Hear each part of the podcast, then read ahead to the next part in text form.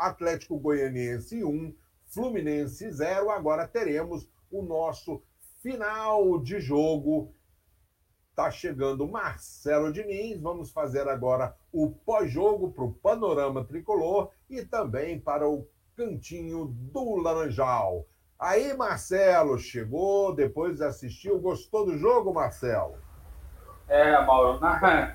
gostar do jogo é muita maldade, né? Não tem como gostar desse jogo, não, Mauro. O jogo foi muito ruim. O Fluminense, até no início do jogo, parecia que ia chegar, né, para chegou a nos iludir né, no início do jogo com a, a aproximação dos jogadores. Mas aí depois começou a se perder e virou aquela pasmaceira de sempre. Sei não, cara. O Fluminense desse jeito aí, jogando dessa maneira, vai ser complicado, hein? Vai ser complicado pro restante da temporada. O time não evolui e o negócio tá feio. Tá certo. Eu vou chamar o Edgar para o Edgar, o Edgar fazer comandar esse pós-jogo, né? Que ele vai girando a mesa. Também tá chegando aqui o nosso amigo Jorge Corpas. E aí, Jorjão, beleza? Descabelado? Nada bom, né? Boa noite a todos aí, boa noite mesmo, boa noite, Marcelo, Edgar, Júnior. E a você, Jacome. Como é que vai estar tá bom, cara? Você vê o time jogando muito mal. Cara, muita falta. É, além de jogar mal, ainda dá azar, cara. Perdeu o lateral direito foi, foi crucial nesse jogo aí. Mas o time se perdeu no segundo tempo, as mexidas do Roger não foram legais. Não tem como estar tá satisfeito com isso, né? Não tem como estar tá satisfeito vendo o Fluminense jogar o jeito que está jogando. E de quebra, ainda ressurgir agora com o Somália 2021. Luiz Henrique me lembra muito Somália, que eu já, já tinha problemas sérios com o Somália, ele me lembra muito Somália, com essas jogadas doidas dele no meio-campo. Não consegue ganhar uma bola na frente, não consegue, não consegue ganhar a bola no alto, não consegue fazer nada. Não sei o que está vendo com o Luiz Henrique, não. Esse menino precisa de um acompanhamento psicológico.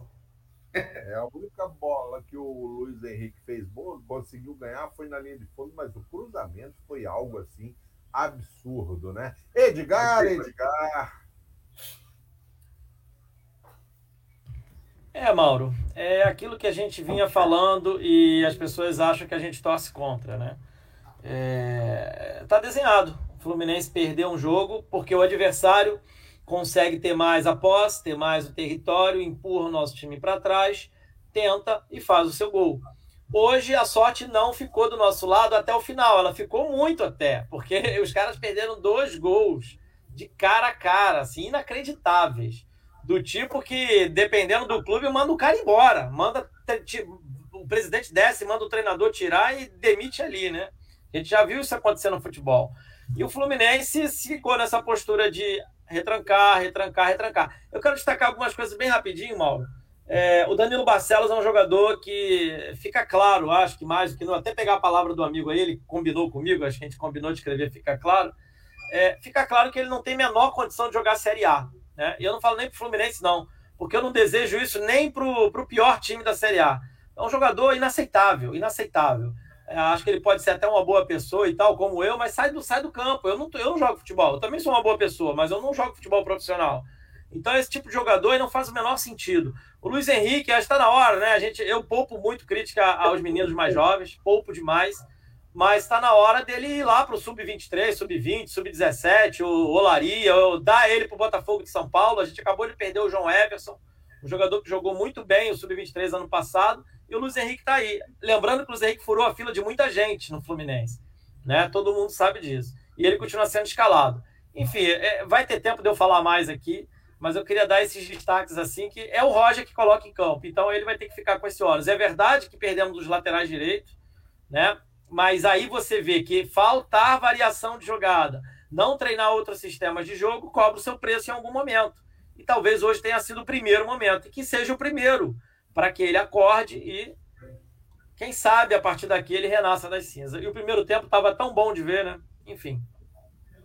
É, no primeiro tempo, Marcelo, o Fred teve uma ótima oportunidade, ele bateu com uma grande defesa do Fernando Miguel, e no segundo tempo, a chance que nós tivemos ali com o Fred, que de cabeça raspou o Fernando Miguel novamente, fez uma grande defesa, mas ficamos nisso aí, né? Poucas chances de, de gol, Né? Poucas vezes o Fluminense chegou na área do Atlético Goianiense. Não levamos aquela pressão como foi no Fortaleza, né? O Fluminense nesse jogo teve bem mais a posse de bola do que teve contra o Fortaleza, mas na realidade é uma posse de bola um pouco estéreo, né, Marcelo? Toca, toca, mas assim, falta falta criar alguma coisa, falta incomodar o adversário. Acho que foi até o, o Edgar ou o Overlac falou isso durante a transmissão, falta incomodar o adversário. Né? É, o Fluminense, como sempre, é um time que é desequilibrado, né? A gente veio falando isso no pré-jogo. O Fluminense não consegue um equilíbrio, né? No meio de campo do Fluminense ele tem um, um peladeiro, né? tem um, um, jogador que fica flutuando no campo, não tem posição fixa, a gente não sabe o que, que ele faz no campo, ele fica ali tentando aproveitar um rebote, pegar uma bola de fora da área, uma falta, né? uma batida de bola parada.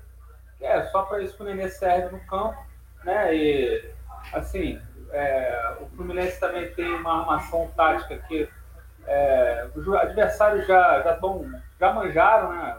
O jeito do Fluminense jogar é muito manjado. Então, sempre o Fluminense, quando tem uma marcação muito forte no meio, pega um time com velocidade. O Atlético Goianiense é um time de muita velocidade, de transição rápida. Né?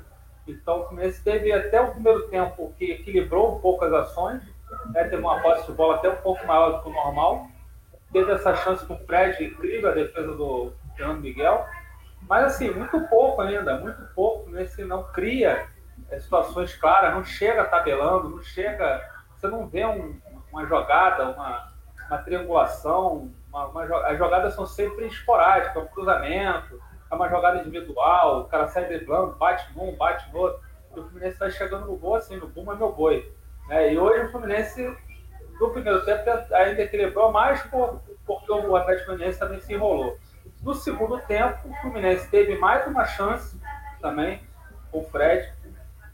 E aí o, Fluminense depois disso apagou. Né? Teve a questão dos laterais, né? o, o lateral Samuel Xavier entrou no lugar do Calegari, agora não dá para entender, né? Ele leva o, o Calegari machucado, voltando de contusão, no jogo de hoje, deixou o de fora levou o Isner para passear lá no Castelão. Né? É uma, umas escolhas assim que o Roger faz que é, sabe, tirar a gente do sério. Aí bota o jogador que volta de contusão no lugar do Calegari, o jogador se machuca, isso o Iago tem que ir pro, pro lateral. O Iago, o Iago sendo do meio é um problema sério. Entendeu? Acabou com o meio campo do Fluminense. Quando o Iago passou para lateral, o Fluminense perdeu de vez o meio campo.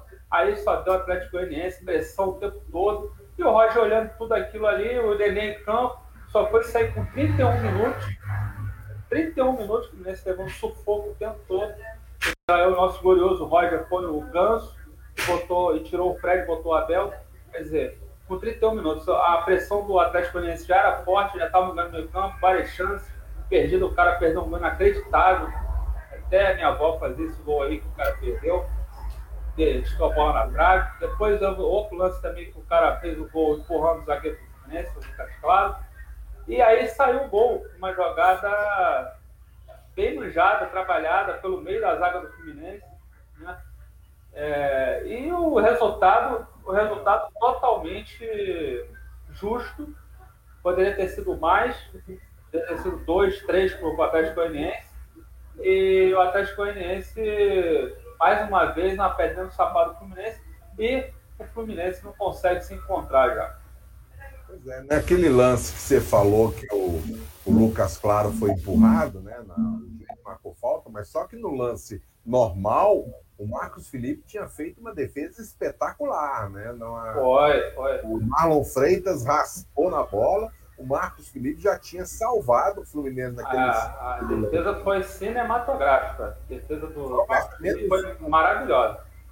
Antes do Atlético Goianiense marcar o seu gol, o, antes, uh, o, eles tinham perdido três gols, né? Foi a bola na trave, aquela bola Olha. que o Felipe saiu em falso e essa que o Marcos Felipe fez uma defesa espetacular, né? o, volume, o volume de jogo do Atlético Goianiense era muito grande, então dava para ver que o gol ia sair a qualquer momento. Só o Roger que não viu. Todo mundo viu, só o Roger que não viu. O Overlack, inclusive, durante o jogo, ele, ele alertou assim, uma questão de uns cinco minutos, acho que por aí, né, Albelar? Você levantou a questão que o Fluminense estava prestes a tomar o gol, que o Roger deveria enxergar, porque o Fluminense estava tomando o sufoco, o Atlético Goianiense estava perdendo um gol atrás do outro, né, Albelar? E nada de acontecer substituição até que saiu o gol. É, a gente estava vendo, estava se desenhando, né? É, essa situação, porque aquela altura do campeonato o Fluminense estava perdido dentro do campo. Né? Agora, a gente discute muito a questão da, da posse de bola, e hoje eu não vi os números finais de posse de bola, mas o 50, Fluminense 50. deve ter tido 50 a 50. Você vê, não adianta um time ter posse de bola se não sabe o que vai fazer com a bola. O Fluminense, quando tem posse de bola, não sabe o que faz. O Fluminense é, tem um esquema de jogo e é um time dependente simplesmente das bolas do Nenê, de bater córner, de bater falta, de fazer cruzamento para a área. Não tem mais nenhum tipo de jogada. O Fluminense não tem uma triangulação, não tem uma jogada de infiltração. O Fluminense não tem nada. É um time. O Fluminense, além de tudo isso, é um time indigente tecnicamente. Não há uma não há criação, não há sentido de criação. Eu, eu, particularmente, não enxergo nesse elenco do Fluminense condições de entregar o, o futebol que, que todo mundo gostaria. Eu acho que é um elenco mediano para fraco, de meio de tabela. Agora, é extremamente competitivo e baseado no esquema de jogo que, se você tiver, você tem o Marcos Felipe e a dupla de zagueiros garantindo resultado há muito tempo.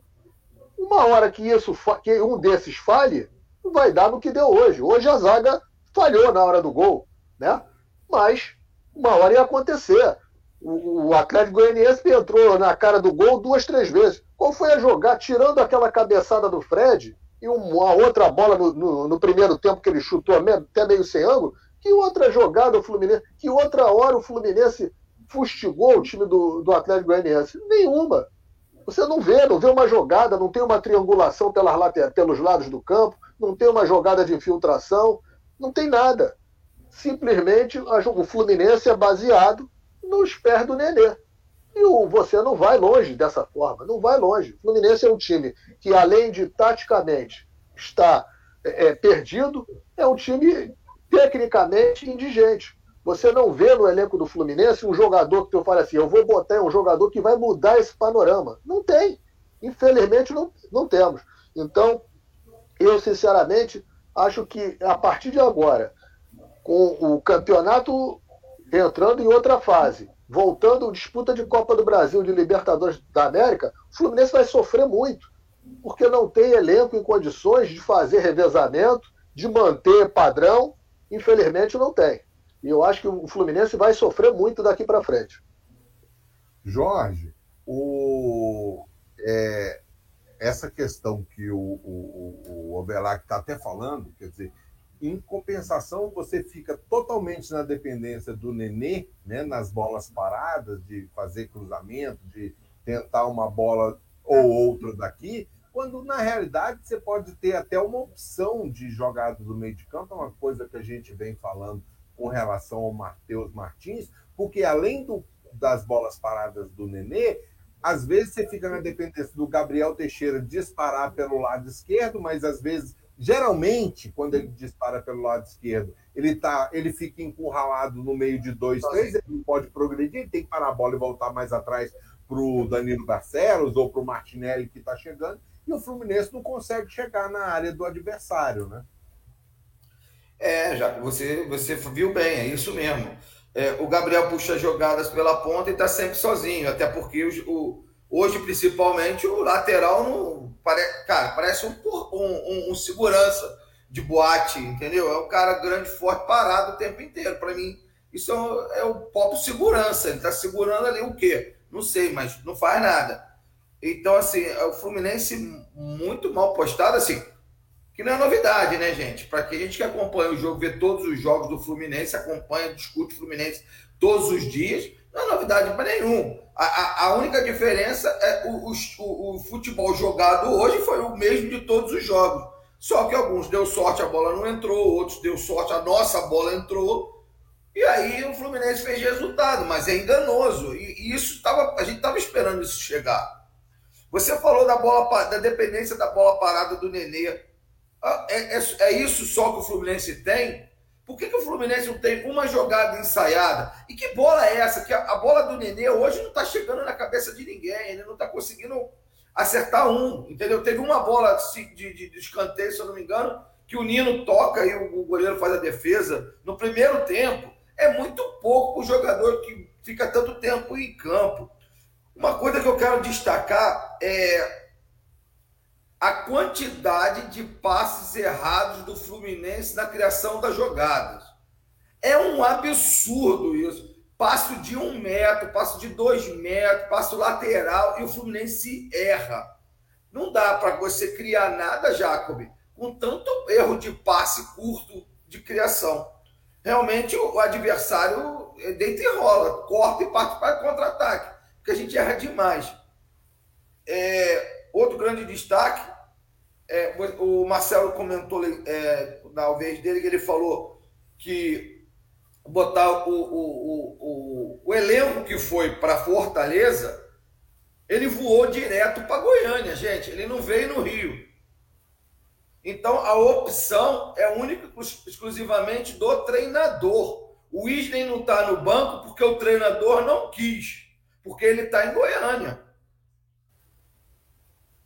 Perfeito. Porque o Egídio estava no banco. Perfeito. Oi? Perfeito, Jorge. Perfeito. Já pior ainda. É. E para finalizar os meus comentários, é engraçado, né? Esse joga... Liberamos mais três jogadores, dois ou três jogadores agora aí das categorias de base que não servem para o Fluminense. Aí eu vou te falar assim, porra, o Marlon Freitas também não serve para o Fluminense mas a gente não consegue ganhar dele de jeito maneira nenhuma, né? E ele deita e rola em cima do Fluminense, do Atlético Goianiense, toda vez. E a gente não serve para o Fluminense, nunca serve. Manda todo mundo embora e reforça todos os adversários. É isso, é uma pena. E eu tô com o Edgar, Edgar, eu tô contigo. Luiz Henrique não dá, né? Chega de Luiz Henrique. Eu acho que ele precisa de um acompanhamento realmente. É isso. Marcelo, a entrada do Kaique hoje no lugar do Caio Paulista é, foi até, não me lembro o Edgar ou o Belar que tinha falado até uma questão é, com relação a isso, apesar do Kaique tecnicamente ser muito superior ao Caio Paulista, mas ele acaba também, da mesma forma que o Gabriel Teixeira, fica isolado lá na ponta direita, pega a bola, pá, pá, pá, pá, um, dois, e aí o Caio Paulista, pelo menos nos trancos e barrancos, da força física, às vezes consegue levar até uma vantagem.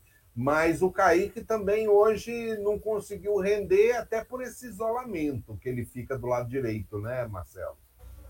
É, exatamente isso. O Kaique até no início do jogo é, parecia que tanto ele quanto o Gabriel Teixeira iam fazer um papel mais é, avançado, jogar mais partindo para cima dos adversários, mas logo, logo depois o Atlético começou a se assentar na partida e os dois começaram a voltar e a ficar isolados ali e, e começou o espaçamento do meio campo novamente, né, não tendo aquela compactação né, do, da equipe. É, o Kaique, o Kaique é, é, vítima do não esquema do Fluminense. O Fluminense tem esquema. Né? É o que eu falo. O que, o Roger fala no ouvido desses jogadores? quando eles vão entrar em campo. Qual é o posicionamento, qual a noção de posicionamento que ele fala, que ele passa para o jogador? Entendeu? Ele, eu não sei, os jogadores eles jogam pelo que eles sabem. Entendeu? Ele é um garoto, 17 anos, ele tem que ser orientado. Né? Ele não pode sair enganando o campo sem nenhum tipo de orientação. Esses jogadores não são orientados. O Luiz Henrique, vocês falaram aí, realmente, né, tá queimando o garoto, queimando o garoto direto. Entendeu? Porque o garoto, Luiz Henrique não pode ser uma, uma bosta de uma hora para outra. Me desculpe, é um jogador que tem um futuro muito grande pela frente. Só que ele está sendo queimado, entendeu? Limado. É um jogador que tem qualidade, só que está sendo limado, porque não está sendo orientado direito. Então está jogando os garotos no fogo. No fogo. Então eu acho que é, o Caio Paulista que você falou, claro, o Caio Paulista tem inúmeras limitações, é um jogador limitadíssimo. Só que dentro desse não esquema do Roger, ele funciona, porque ele é um jogador que tem muita voluntariedade. Jogador que volta para marcar, que, que aparece na frente, entendeu? Ele não se furta a dar o carrinho, ele não se furta a errar um lance, porque ele é um jogador que sabe das suas limitações também. E aí ajuda bastante nesse esquema que o Kaique não tem essa característica. Não adianta você querer que o Kaique faça a mesma condição defensiva que o Paulista faz, entendeu? O Kaique é um jogador altamente ofensivo, entendeu? É, é, é, é quase incompatível você pedir para o Kaique ficar voltando para marcar o garoto não rende, ele fica perdido ali. Mas é tudo isso, né? Que perseguição, podem falar que eu estou perseguindo, mas tudo isso é por causa do Nenê. Tudo isso gira em torno do Nenê. Para que esses jogadores jovens, eles são sacrificados e a galera pega no pé deles, e a galera tem razão também, porque a galera está de saco cheio já está acontecendo, mas eu acho que estão queimando os garotos sem necessidade para poder o Nenê ficar em campo. Entendeu? Já temos o Fred, que tudo bem, o Fred é o camisa 9, é o nosso centroavante, é um jogador que se a bola chegar, ele está mais provável, é um cara perigoso, uma ou duas bolas ele pode botar a bola dentro, hoje provou isso de novo, que a bola quando chega nele, ele decide. Agora, o Nenê não tem nenhuma justificativa para o Nenê ficar em campo. Entendeu? Hoje, hoje eu substituía ele com 30 minutos. Ele não jogou nada. No primeiro tempo ele não pegou na bola. No segundo tempo ele continuou, bateu uma faltinha, entendeu? Ele não tem nenhuma produtividade para a equipe. Aí a gente fica massificando é, que os garotos estão mal, não sei o quê, mas o Nenê, ele está numa região do campo onde o Fluminense não cria, ele está numa região do campo que está atrapalhando a transição do Fluminense. Essa é a realidade. É verdade. O, o, o problema é que aí, Edgar, ainda batendo nessa questão da tecla do Nenê, aí na próximo jogo o Nenê bate uma falta ou faz um cruzamento, sai um gol, e aí a imprensa passa a semana inteira idolatrando o Nenê, dando aquela impressão, por quê? Porque o cara só viu o lance do gol, né? O, o lance do gol, então fica na cabeça dele de que o Nenê é um cara decisivo. E aí tome Nenê sempre em campo, ele sai geralmente aos 40, quando sai, sai aos 40, 45 do segundo tempo. E, o, e, e há essa retroalimentação dessa exaltação com relação ao Nenê, porque de vez em quando acontece um lance que sai do pé dele, né? É, Mauro, eu, eu até reservei algumas coisas para falar e os amigos comentaram pontualmente coisas que eu queria comentar, tanto os amigos aqui da mesa como os do comentário. Eu vou começar falando do Roger. Sim, aí o Paulo Andel falou aqui, o nosso querido Paulo Andel. Do jeito que o Roger trabalha o time, é melhor não ter a bola. Aí é a única coisa que eu concordo.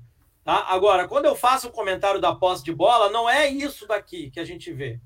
Quando eu faço o comentário da posse de bola, é trabalhar para ter posse de bola. E aí o Roger não está na equação.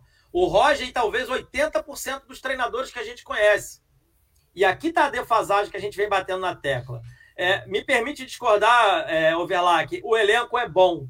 A gente fez um vídeo que teve que fazer em dois episódios, eu e o TTP e o Heitor, duas segundas-feiras, analisando o elenco, destrinchando. É porque se a gente olhar o elenco, o Roger manda campo que 18 jogadores. Esse elenco é uma merda. Esses 18 que o Roger escolhe é uma porcaria. Ele bota o Wellington barrigudo em campo. Ele traz o Casares para o banco barrigudo. O Bobadilha entrou, tinha quase 200 quilos quando estava jogando. Então, esse elenco que o Roger nos mostra é uma merda. Agora, se eu pegar o elenco do Fluminense, a ficha corrida, a gente se baseou num dos sites que é mais completo para se analisar, estamos falando de 45 jogadores, fora os do Sub-23, fora os do Sub-20, aí já vamos para quase 60 jogadores, a gente fez essa análise mais completa. Então, tem recurso para jogar futebol. Tem recurso para jogar futebol, Fluminense. Agora, passa por não ter o Roger. Eu não vou ficar batendo muito nessa tecla, não, porque a gente fez dois vídeos bem longos sobre esse tema. Eu queria falar também sobre a batida de falta que o, que o, que o Jorge acabou de dizer. Realmente, o amigo, tem um outro amigo que comentou aqui, ó. É, eu não sei quem, eu vou, eu vou achar aqui o comentário, que eu acho muito interessante destacar os nossos amigos que estão vendo a mesma coisa que a gente está vendo. É, sei, é o Renato Zettinelli. Pega o ganso e bota o ganso para bater todas as faltas e todos os escanteios. Alguma dessas vai sobrar na cabeça de alguém e vai sair gol. E aí esse papo furado que o Nenê tá em campo para bola parada vai embora, morre. Ou vamos lembrar agora os pênaltis. Quem bateu pênalti com perfeição esse ano foi o Abel, não foi o Nenê. Nenê perdeu, inclusive, pênalti. Então esse papo furado não sustenta. Que o Roger sustente essa tese. Eu não vou sustentar essa tese. Aliás, o Egídio fez uma batida de escanteio recentemente que desviou no primeiro pau e sobrou para ser gol. Então, o aproveitamento do Egídio e do Nenê em cobrança de escanteio é igual nesse ano. Então, falando do Egídio, gente. Que ninguém gosta, todo mundo fala, ah, Egídio. Aí uma amostra grátis, não tem o Egídio, a gente bota o Danilo Barcelos em campo. E a gente sabe que no elenco tem o Jefté, tem Marcos Pedro, dispensando, estamos dispensando Mascarenhas, Marlon. Ah, mas o Marlon é Mascarenha, Mascarenha é quebrado, o Marlon. Tá tudo certo. Mas não é possível que eu não possa dar uma oportunidade para o Marlon, já que é profissional, jogou na Turquia. Sabe outro jogador que jogou na Turquia? O Lucas Claro. Então, se for só por esse conceito, não engulo. Eu não engulo, me desculpe. Um outro tema para eu fechar, senão vai ficar longa a minha fala aqui definitiva, é um outro companheiro nosso aqui que também escreveu. Estou só pegando um comentário dos amigos para destacar, que é o Marivaldo Boas, que é uma coisa que a gente bate na tecla. Jogar com dois anciãos, Fred e Nenê, não iremos ganhar só com a camisa e tradição, que é isso que a gente vem falando. O Fluminense, ele desperta algum medo e respeito nas equipes adversárias pela tradição, pela história, pela visibilidade, pela mídia que tem, pela força da torcida. É só ver na rede social. Nós somos chato pra cacete, cara. Nós, torcedores do Fluminense, nós somos um chato pra cacete. Mas temos que a continuar gente... sendo, né, Edgar? E tem que continuar. E temos que continuar. Piorar. Exato, eu quero destacar isso. Os torcedores dos outros clubes, eles respeitam. Porque eles sabem que o torcedor do Fluminense é chato pra caramba. E eles comentam. Eu tenho vários amigos de outros clubes, eles falam, pô, vocês são chato pra caramba. E é isso mesmo. Eu tenho orgulho de ser chato. Porque a hora que a gente deixar de ser chato é que a gente aceitou que o nosso clube virou o América. Virou o Olaria, outros clubes aí que a gente possa exemplificar. E é isso, o nosso clube está bufado, bufado pelo treinador. Não sei se todos entendem a palavra bufado, é, uma, é um jargão de game, né? Para dizer que a coisa perdeu, você está jogando com nível abaixo, está dando vantagem para o adversário. Você perdeu qualidade de propósito, né? Ou seja, você tira qualidade. E é isso, o nosso treinador tira qualidade na escalação inicial, no movimento de jogo e na substituição. E aí vocês já falaram tudo, eu só vou salpicar, e aí eu vou passar a palavra. Iago, a gente destacou aqui na narração, verdade, ele já tinha jogado de lateral, mas é isso, o Roger é limitado. Não era jogo para o Iago jogar na lateral, era jogar um terceiro zagueiro, liberar o time. E acabou. Ah, mas não treina a variação. Treina esse que botou em campo? Alguma vez ele deve ter treinado esse time que terminou? Não. Então é limitação, gente. É, é, limitação. É limitação intelectual. Ninguém vai me convencer do contrário. E aí, ó, nosso amigo Léo Moretti vai casando com as coisas que eu estou falando. É isso, é limitação intelectual. Falar bonito, jargão de treinador é muito legal. Qualquer um de nós aqui sabe falar. É só treinar a cartilha da CBF dois dias. Não, não gasta nem muito tempo.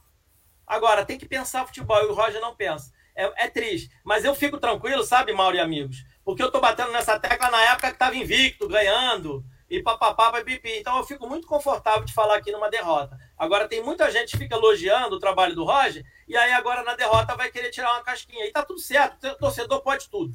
Torcedor pode tudo. Desculpe aí a exaltação, mas uma hora a gente tem que explodir. tá certo. Ô, ô Verlac, a gente que reclama toda a questão de criatividade, que a bola não chega, Matheus Martins, você que acompanha tanta base, inclusive, é o autor do nosso podcast sobre as categorias de base. Matheus Martins não pode ter uma chance nesse time do Fluminense, não. Ô, ô, ô Mauro, pode. Só que, volto a bater, respeito muito a opinião de todos os amigos, dos dois programas feitos de secando, mas continuo com a mesma opinião. O elenco do Fluminense é indigente tecnicamente. O Matheus Martins é um garoto que precisa ser lançado, precisa ser municiado. O Fluminense não municia ninguém. O Fluminense, essa questão, eu volto a dizer, não adianta ter posse de bola se não sabe o que vai fazer com ela. Eu acabei de assistir aqui os melhores momentos de Flamengo e Fortaleza. O Flamengo teve 62% de posse de bola, o Fortaleza 38%.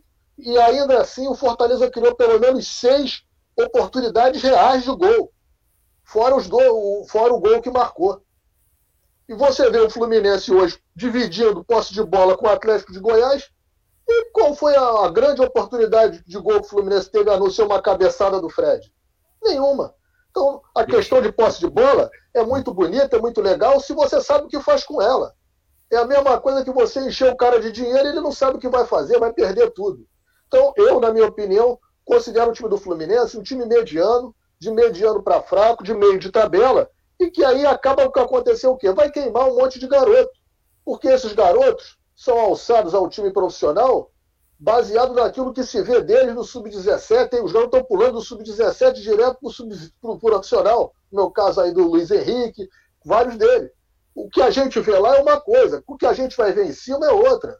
O próprio Kaique outro dia falou isso. Que ele está estranhando, que ele está jogando com homem agora. Ele jogava com um garoto igual a ele. Ele está estranhando.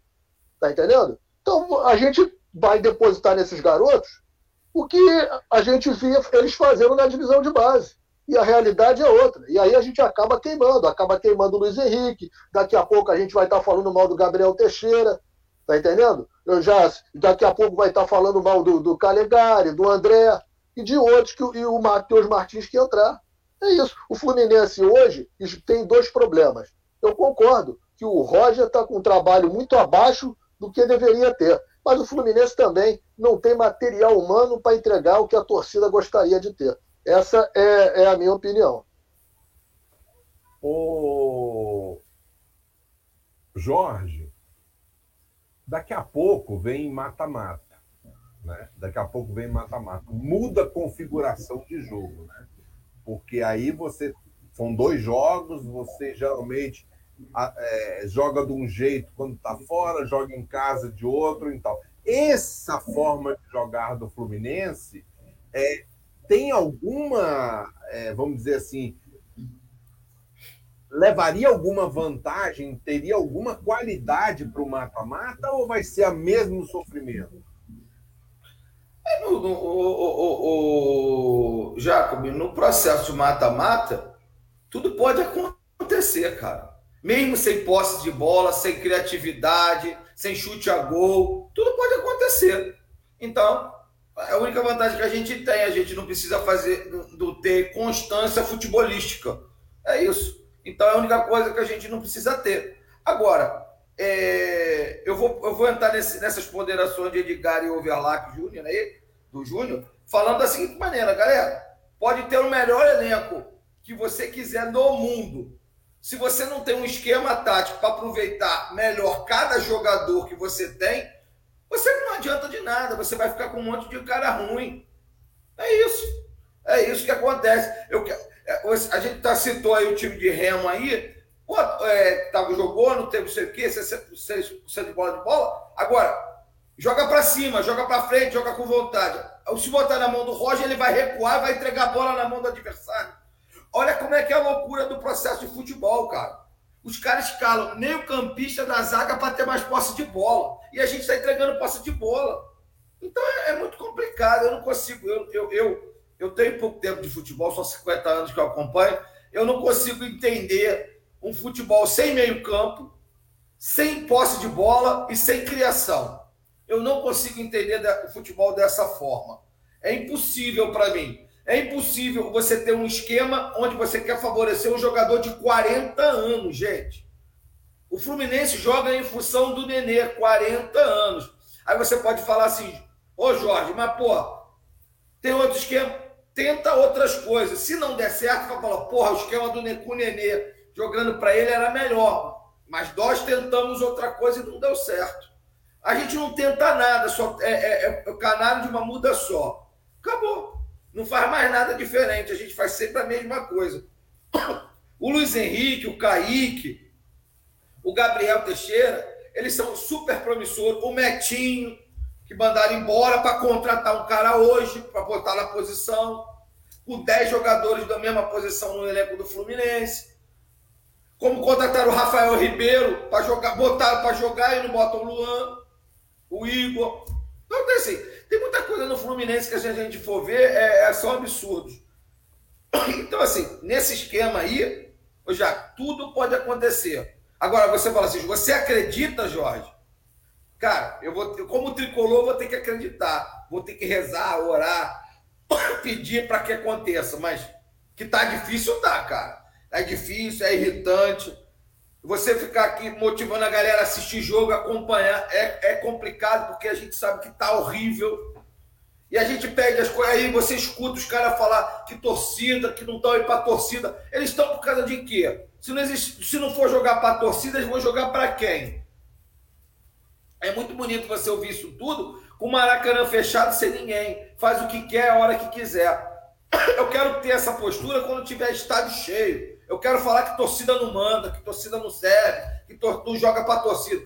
Pega o mapa do Nenê e me prova que o Nenê joga mais que o Ganso. Por exemplo. Por exemplo. Então, assim, é irritante falar do Fluminense. E, assim, é irritante e é contínuo, né? Porque é sempre a mesma coisa. Então, você, os discursos meu, do, do Júnior, do Edgar, do Marcelo, TTP, Paulo, é, todo mundo, é o mesmo.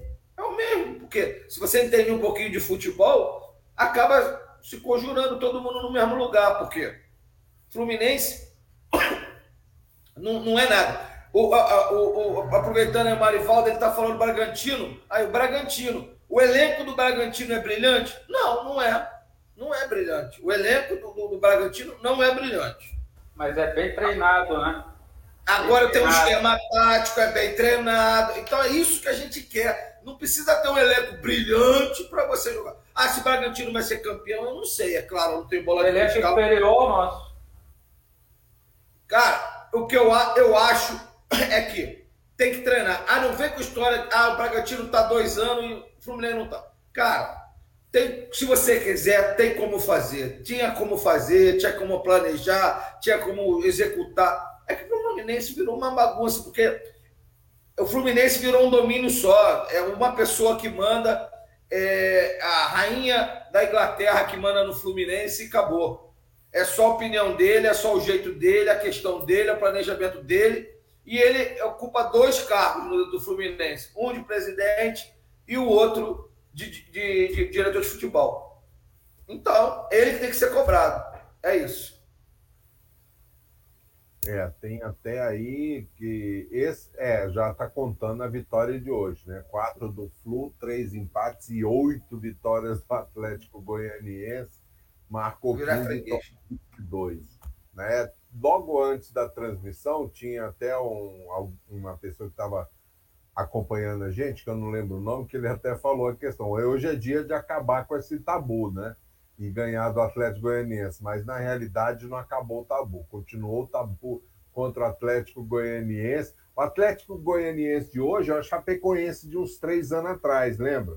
Toda vez que o Fluminense enfrentava o Chapecoense, o Fluminense se dava mal. E agora é o Atlético Goianiense todo o campeonato o Fluminense está se enrolando com relação ao Atlético Goianiense. Marcelo, domingo. Mauro, Mauro, Mauro esse número está incorreto. É 7 a 5. O Fluminense tinha 7 vitórias, o Atlético Goianiense 4. Agora é 7 a 5. A gente não é freguês. A gente está mal nos últimos anos, mas na história é 7 a 5. Pois é. Eu não... fiz essa pesquisa e apresentei no pré-jogo, apresentei aqui. Mas tudo bem, depois a gente corrige aí. Beleza.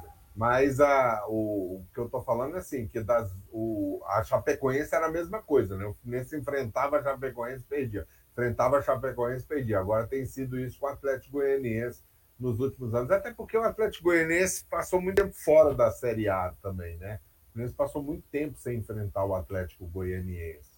Então, desde quando o Atlético Goianiense voltou para a Série A e se firmou na Série A, o Fluminense tem e teve ainda ano passado a questão da Copa do Brasil, né?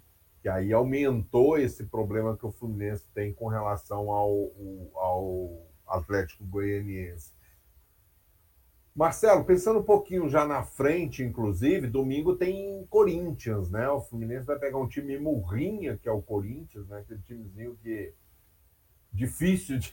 É o time ruim, né? Tem uma vitória, dois empates, duas derrotas né? O, não, ele tem o Corinthians, ele tá com o Corinthians está com uma vitória, um empate e duas derrotas. Não, uma vitória, dois empates e duas derrotas. É isso. Ele tem dois jogos. Amanhã joga contra o Sport em casa, né?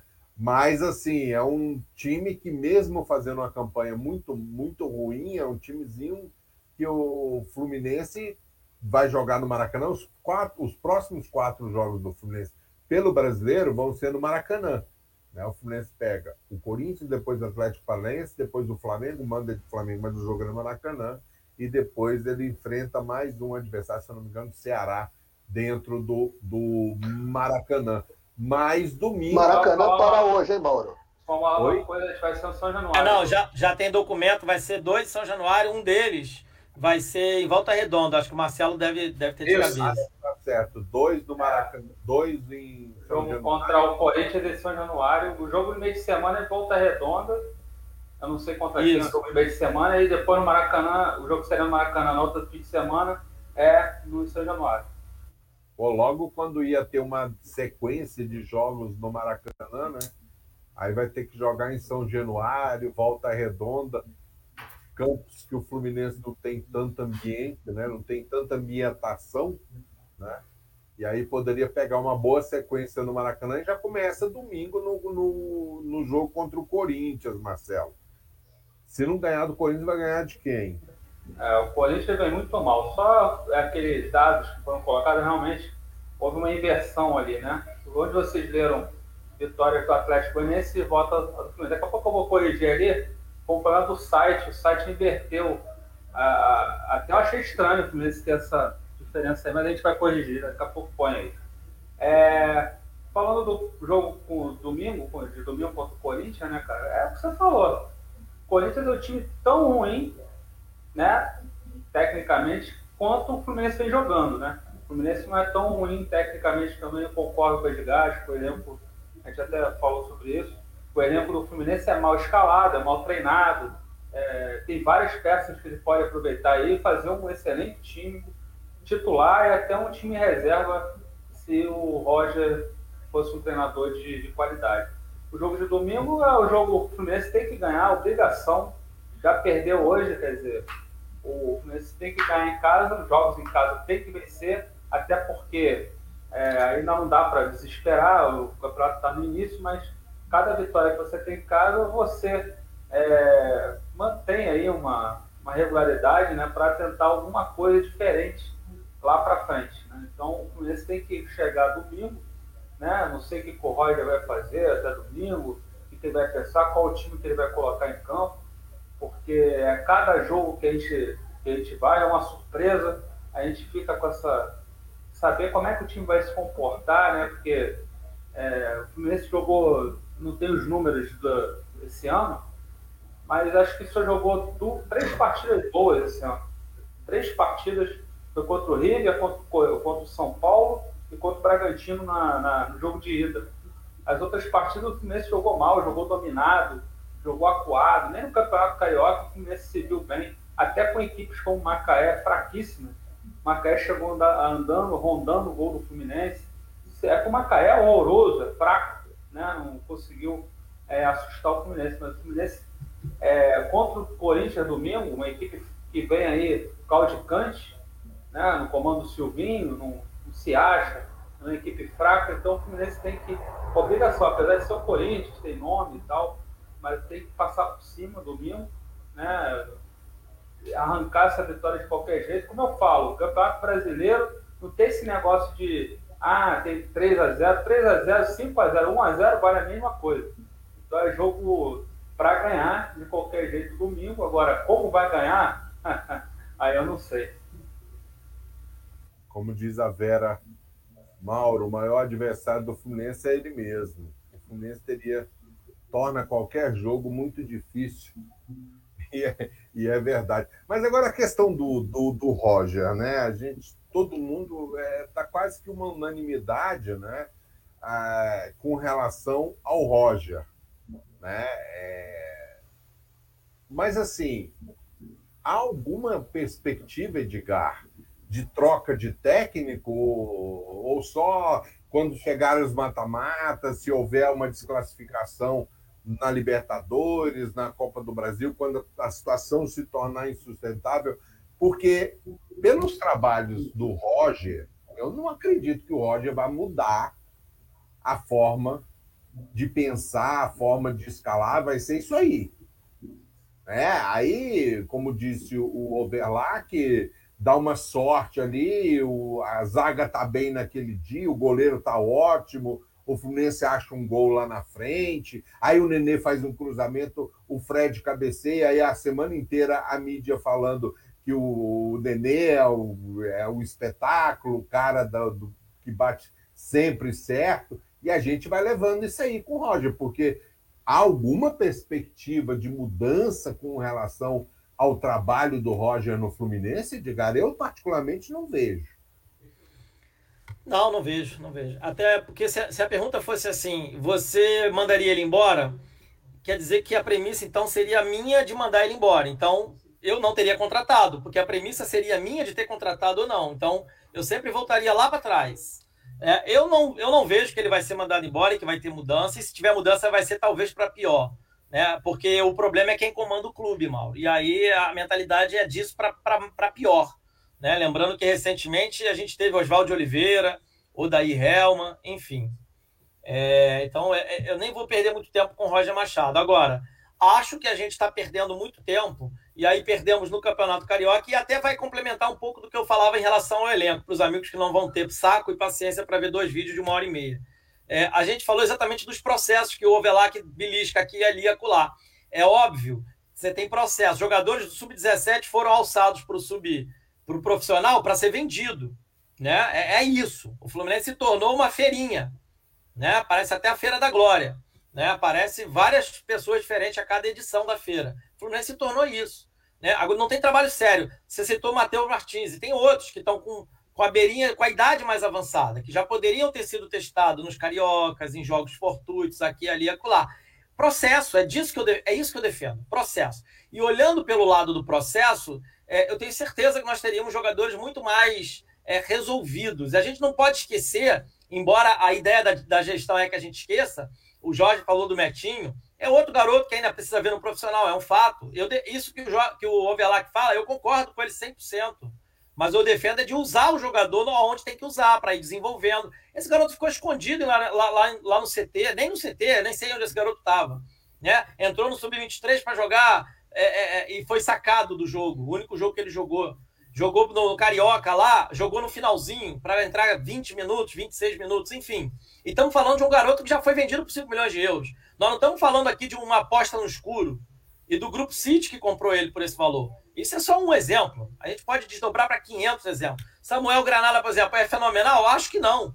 Mas foi emprestado para o Vitória e está no Sub-23 do Vitória. Olha o processo todo errado. Está tudo errado. Tá tudo errado no processo. E a gente vê o Luiz Henrique atropelando. O Luiz Henrique tem 20 anos já, né, gente? Chega também. Ele pode até jogar o sub-20 esse ano. Ele tem idade. Um amigo aí no chat perguntou da idade do, do Luiz Henrique. Ele tem 20 anos, tá? E ele, faz, ele fez 20 anos esse ano. Então ele é sub-20. Ele tem idade de sub-20. Mas poderia estar no sub-Angione também. Enfim, não vou falar mais muito disso, não. Você falou do Roger, vou tentar ser direto ao ponto, né? É, eu vejo assim, é minha opinião, né? Aí agora é a hora dos momentos opiniões. Como o Roger não vai mudar e só vai haver uma mudança de postura se houver uma iluminação nos jogadores a intui contar com a intuição deles, eles estarem bem, isso levando a premissa do Roger, a gente vai passar de fase na Libertadores, vai passar da próxima fase da Copa do Brasil e vai ficar meio de tabela aí como o Ovelac já, já sentenciou para o Fluminense no Campeonato Brasileiro. Aí eu quero puxar umas discussões rápidas. Eu não acredito, gente. Pode Como torcedor, vou torcer até o último segundo. Eu não acredito que o Fluminense vai ter tranquilidade de passar do Cerro Portenho. Me desculpa, os torcedores estão iludidos, já estão comprando passagem para ir para Montevidéu ver a final. Esse futebol que o Roger proporciona no Fluminense é nem passa do Cerro Portenho. Pode passar? Pode. De novo, futebol é muito generoso. Futebol é o esporte mais generoso que existe. Por isso que um time bosta como o do Fluminense consegue ganhar um jogo sem chutar o gol.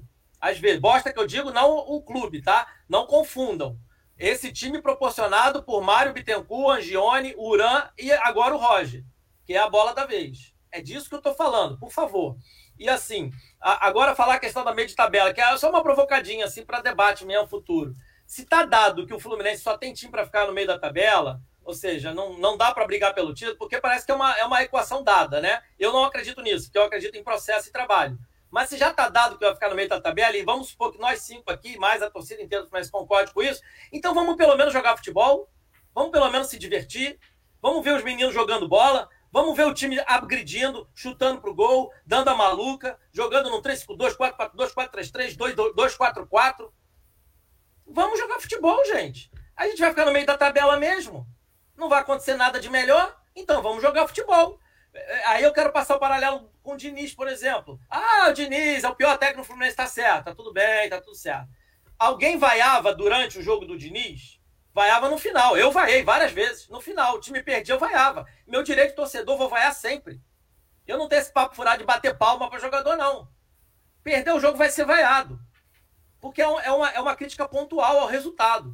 Mas durante o jogo, se, eu tô, se, se o jogo me anima, eu tô cantando o jogo inteiro. Eu vou aplaudir, vou empurrar. Né? A gente vaiou muitas vezes do Diniz, não sei se os amigos lembram, quando ele insistia com a Ayrton e o Bruno Silva. A gente ficava xingando. O Diniz xingava ele de burro. Eu xinguei algumas vezes. Até que depois fatos do destino fez ele não usar mais os jogadores que acabaram indo embora do Fluminense. Então, assim, é, é, eu acho que a discussão é muito mais complexa. Né? Você vê que o mesmo treinador consegue modificar jogo. O Diniz é um exemplo. Ele tira o Caio Henrique, que era, era um jogador que estava quase se aposentando aos 22 anos de idade, botou o cara na lateral esquerda e hoje o cara vai para o Barcelona. Então, assim, é disso que eu estou falando. Quando eu falo de treinador, é, é, esse ponto que eu gostaria de tocar. O Roger não vai fazer isso. Nenhum jogador evoluiu com o Roger. Nenhum. E nem vai. O Roger não sabe trabalhar jogador. Eu fico até com medo dos meninos que vêm subindo, porque vai, vai, vai ser exposto ao ridículo. Como está sendo o Kaique, como está sendo o Luiz Henrique. Vão sendo expostos ao ridículo. A, a, agora eu nem vou pedir mais o Jefité, viu, Jorge? Não vou pedir. Agora que vá com o Egídio e com, com Danilo Barcelo mesmo. Porque vai ser mais um garoto a ser queimado nesse processo todo. Porque é uma loucura o que é feito. Né? E assim, para finalizar, de novo, eu vou deixar essa mensagem por fim. Esse time que está aí, o miolo de time, que é a dupla de zaga, o goleiro e os dois volantes, que é o que funciona no Fluminense, não foi o Roger que treinou e nem foi ele que achou para o time. Foi o acaso mais o Marcão. Foi a Covid, o Marcão, lesão e uma série de fatores produziram esse miolo que é o miolo confiável do Fluminense. O Roger não tem capacidade para nada. Ele não fez nada até agora. O trabalho dele é péssimo. E eu arrisco a dizer que talvez seja um dos piores desde o Drubsky. Ou sei lá como se pronuncia o nome desse infeliz. É isso aí. Tá certo. Overlac, Overlac tá ali, só pensando, matutando, meu Deus do céu. O que fazer, Overlac? Não tenho, porque o Roger não vai, não vai se afastar dessa. Já deu prova disso. Ele tem uma concepção de jogo que é baseada é, no Nenê. Ele acha que o, o Nenê é o homem que resolve para ele, porque a concepção. Ele não tem jogada, ele não tem nenhuma jogada, o time não tem nenhuma jogada. Ele depende disso, do Nenê acertar uma falta, do Nenê acertar um, uma cobrança de escanteio. E ele não vai se afastar disso. É, isso já está mais do, do que comprovado.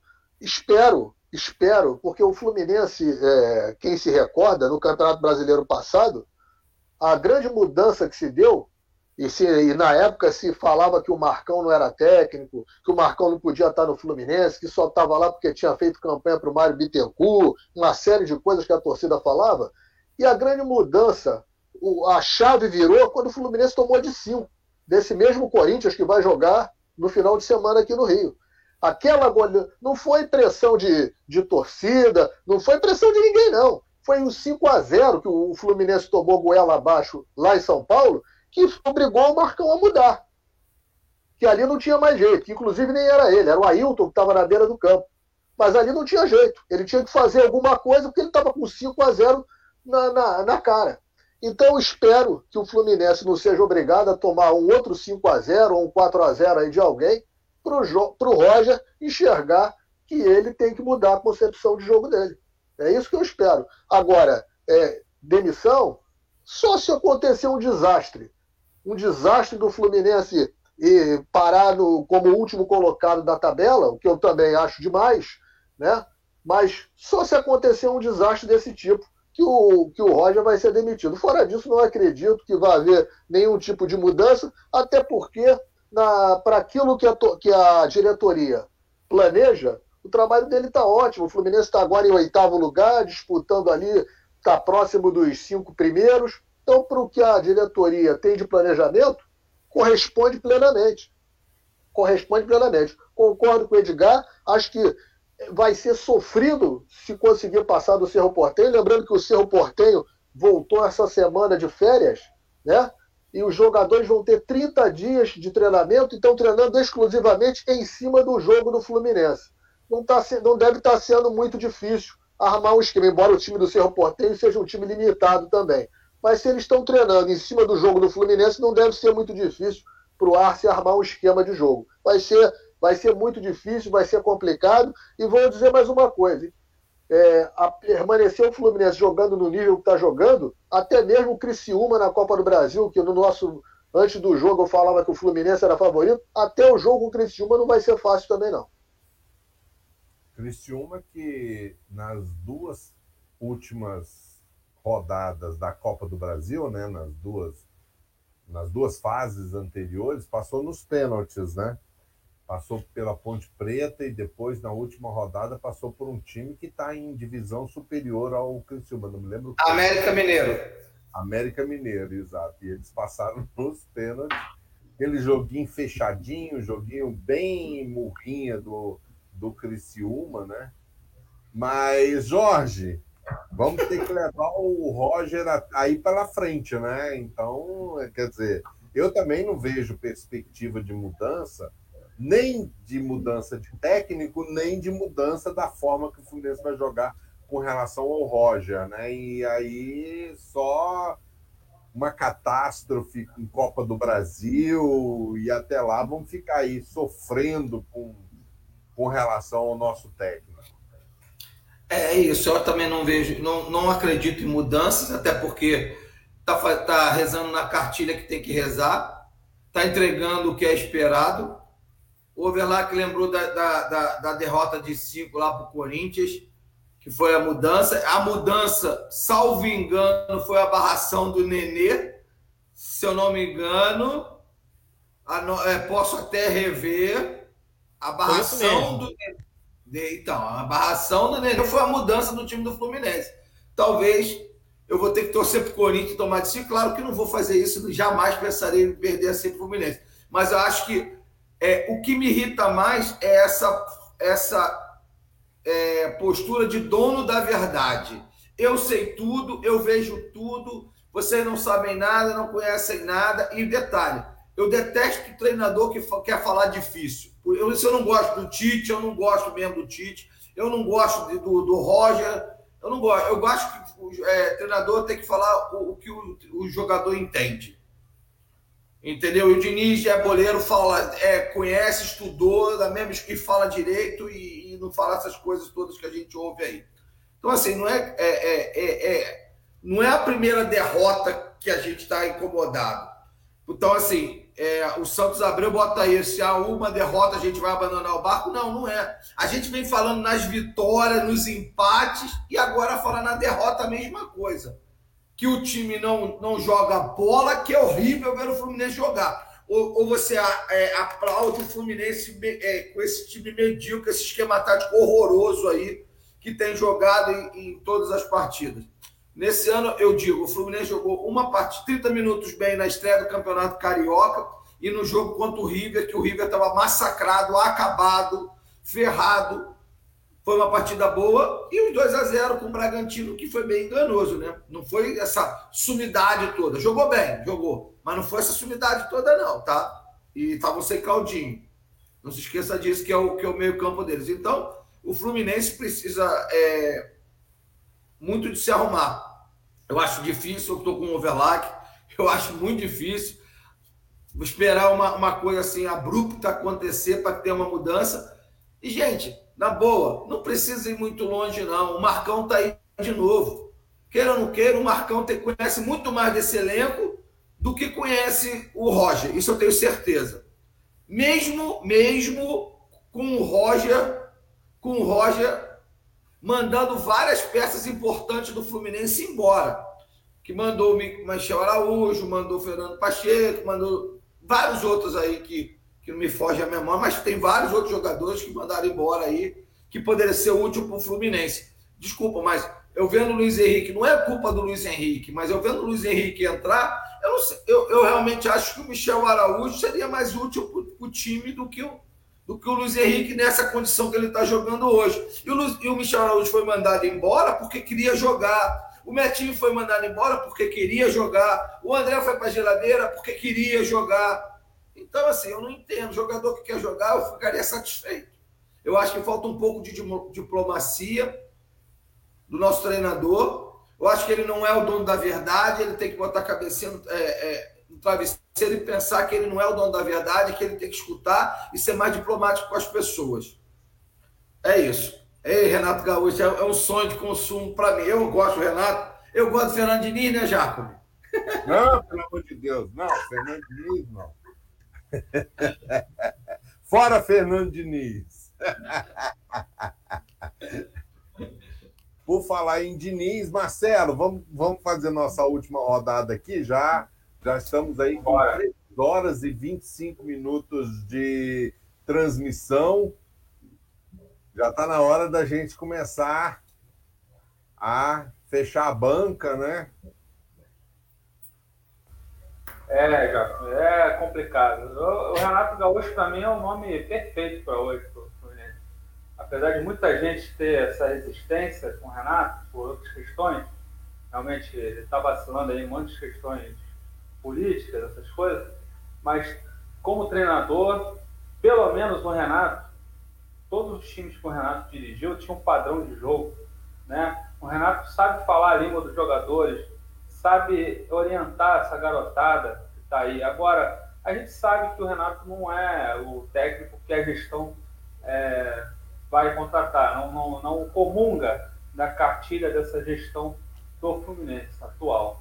Então, Renato Gaúcho é um nome que infelizmente esquece que dificilmente com, com um pavão lá não vai nunca dirigir o Fluminense. Agora, cara, a gente está numa situação muito complicada. É, a situação do Roger, é, eles querem passar panos quentes, entendeu? O Roger, para mim, não tem mais, não tem mais condição de ser treinador do Fluminense, tá? É, é triste, a gente tem que falar aqui a realidade, não é ficar passando pano, não. O Roger, há muito tempo a gente vem falando isso. E olha que a gente aqui, quando o Roger assumiu, a gente deu voto de confiança a ele, por ele ser um ídolo do clube. Isso você pode pegar todas as, as resenhas aí que a gente fez, como a gente, eu mesmo falei que acreditava, vamos lá, vamos ver se o Roger né, cresceu, né, como estudou, né, vamos ver que, que fala aí que estuda pra caramba, que é um estudioso, né, que a gente não vê nada disso do campo. A gente vê esses 30 jogos que o Fluminense fez, nenhum jogo o Fluminense convenceu de verdade aquele jogo nosso. Realmente está agora está no caminho certo. Nem quando ganhou aquelas três partidas, quando fez aquelas três partidas, o Fluminense convenceu de verdade. Então, assim, eu estou muito. Essa derrota hoje é mais uma derrota desoladora, né? a gente fica desolado. Não pela derrota, porque derrotas acontecem, né? é, é maneira como, como perde, a maneira como joga, né, a maneira como, como encara as situações. É, os jogadores estão mal escalados, os jogadores estão mal orientados. E, e assim, treinador fluminense, time grande, não pode ter a postura que o Roger tem. Não pode ter. Além de tudo, o, o Jorge foi feliz, é um, ele, ele, passa uma certa prepotência, né? ele, ele olha de cima jogadores, parece que ele sabe mais do que todo mundo e que ele é o ele é o ele que inventou o futebol, né? Parece que ele que inventou o futebol, que ele sabe. Igualzinho o nosso presidente também, que parece que inventou o Fluminense, foi ele, não foi Oscar Fox, né? Ele que, que trouxe futebol para o Brasil. E essas coisas, sabe? Isso não leva a lugar nenhum, porque o Fluminense não é, não pertence a esses caras fáceis, o Fluminense fica aí. E é, cara, não é porque perdeu para o Atlético Goianiense, não, cara. É porque perdeu para o Flamengo no final.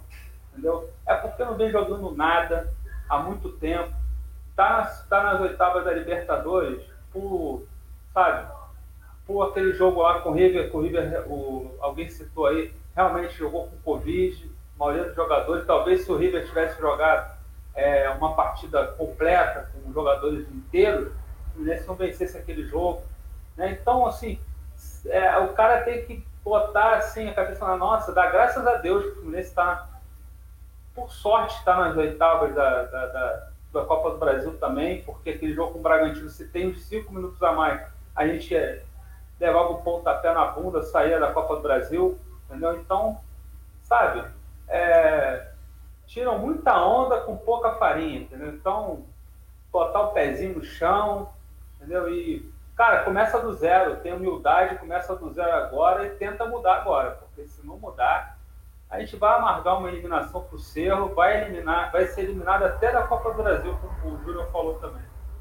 Até o jogo do Criciúma que a gente comemorou, o Criciúma adversário fraco, jogando dessa maneira, vai passar sufoco com o Criciúma.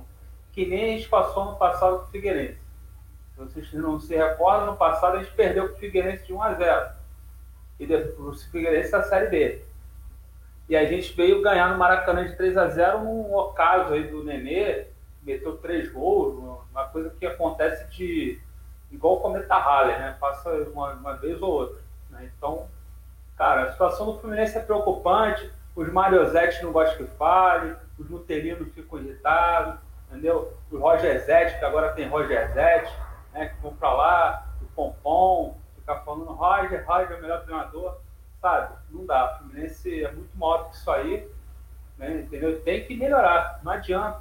Não adianta ficar com um discursinho, entendeu? De que é, o time estava não sei quantos tempo. Fizeram comparar, fazer a comparação de invencibilidade com, com um time tricampeão de 83, 84, 85, isso é uma heresia.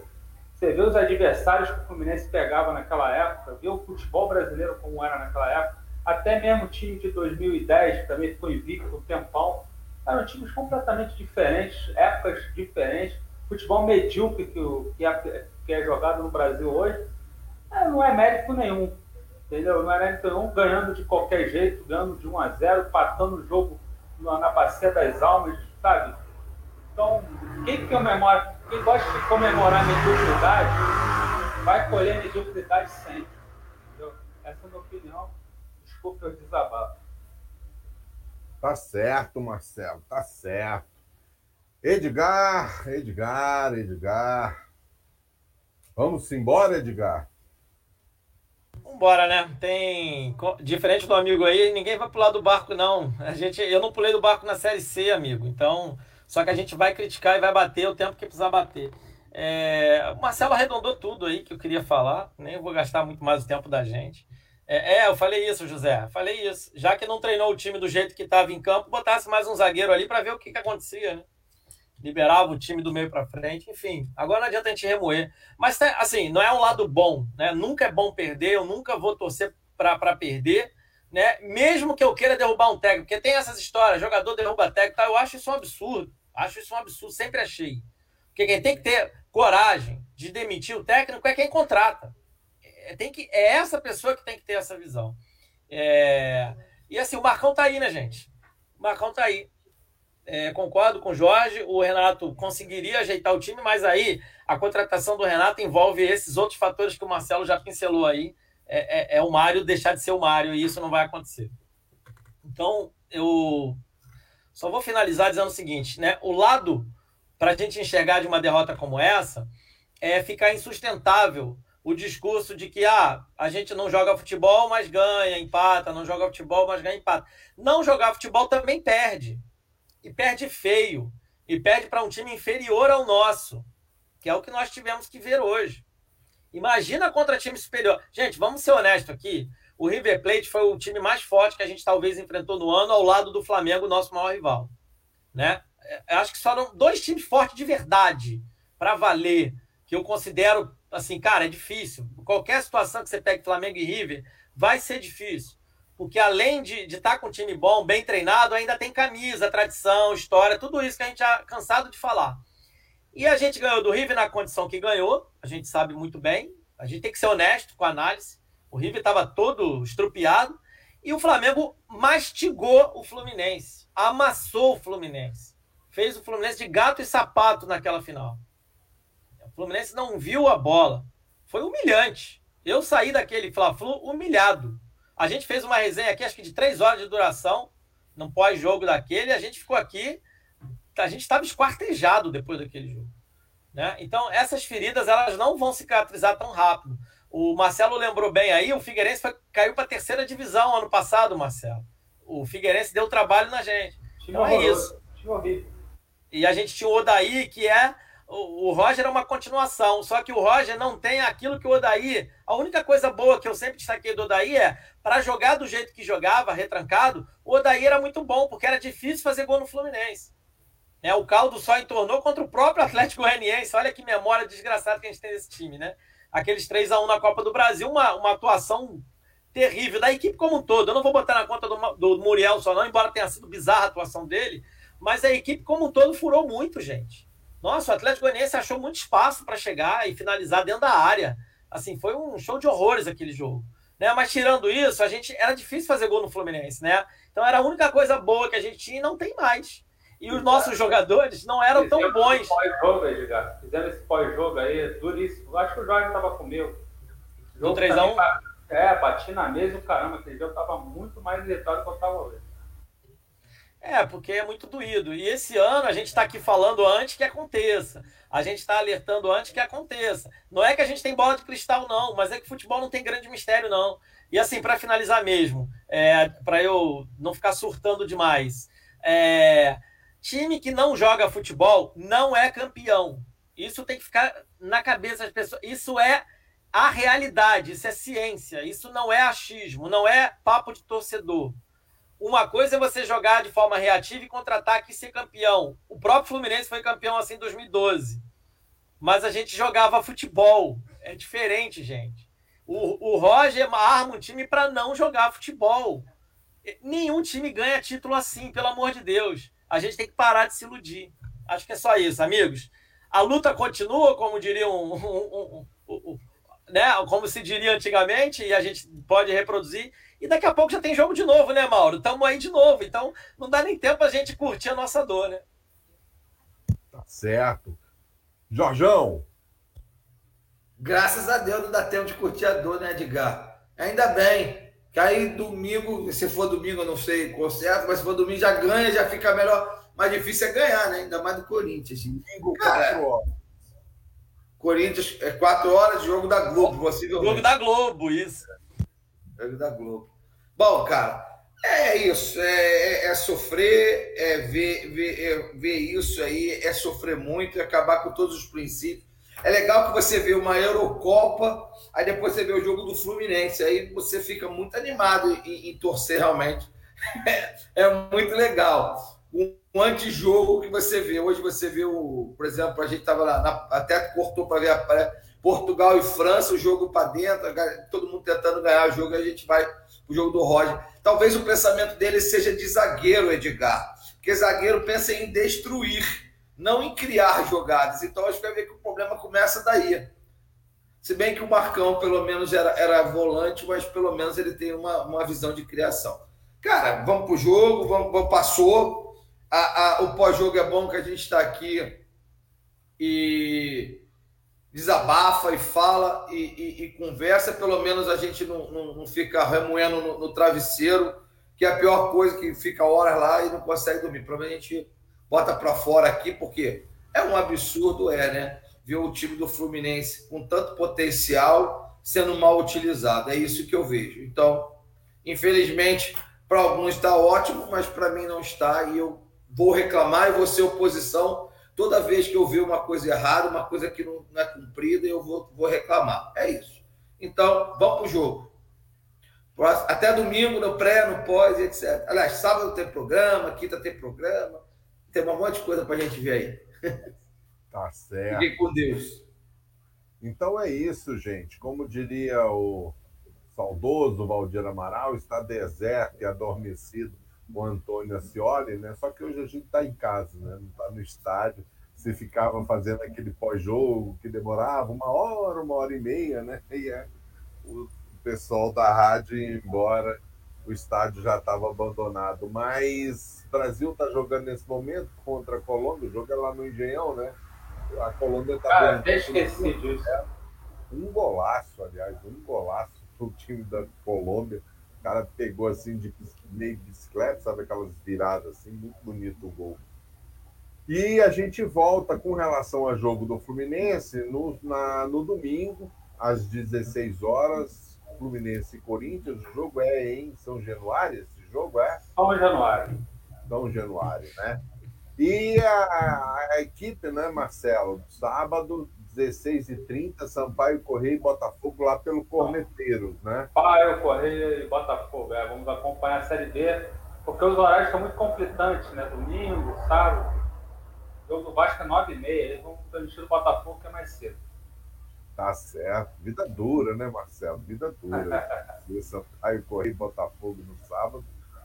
E aí tem programa amanhã à noite, né? Aqui no Panorama tem o programa aí. Panorama Tricolor, né? Overlap Júnior. Tem amanhã tem a resenha nossa às 8 horas é e tem as meninas, tem as meninas panorama dela às 9h15. 10, né? 9 h 10. Né? Isso, exatamente. Então amanhã são dois programas na sequência tá virando uma verdadeira TV aqui também, né? Só é. de jogo, Mauro, um atrás Mauro, do outro. Só para o José Gomes botou uma mensagem aí, um amigo nosso lá, até conversava com ele de vez em quando no Twitter. Tava, em, tava encampando a campanha do Voto Online, não sei se vocês conheciam, muito triste. Perdemos ele para Covid, então deixar Ups. nossos sentimentos à família, ah, aos amigos. Sentimentos à família. É duro, é duro. É difícil. Tiago Caruso. Tiago Caruso. Meus sentimentos à família. Cara, muita alegria. Eu lembro dele, assim, vagamente. Eu vi ele umas duas vezes no Maracanã só, mas ele é mais amigo de uma galera que eu converso no Twitter. E o pessoal tá lá prestando homenagem a ele e é difícil não se emocionar, assim. E, e eu vi a mensagem dele aqui. Vacina já, gente. Vamos se cuidar, que a coisa não tá de brincadeira, não. É, então a gente aproveita, né, em homenagem ao Thiago Caruso, a gente vai fechando a nossa transmissão. Amanhã tem programa à noite. E depois, sábado, tem programa Panorama Tricolor também, às 17 horas. Domingo a gente volta com Fluminense e Corinthians. Um abraço para todo mundo. Obrigado, galera. Ficando por aqui, até a próxima. Tchau, tchau, gente.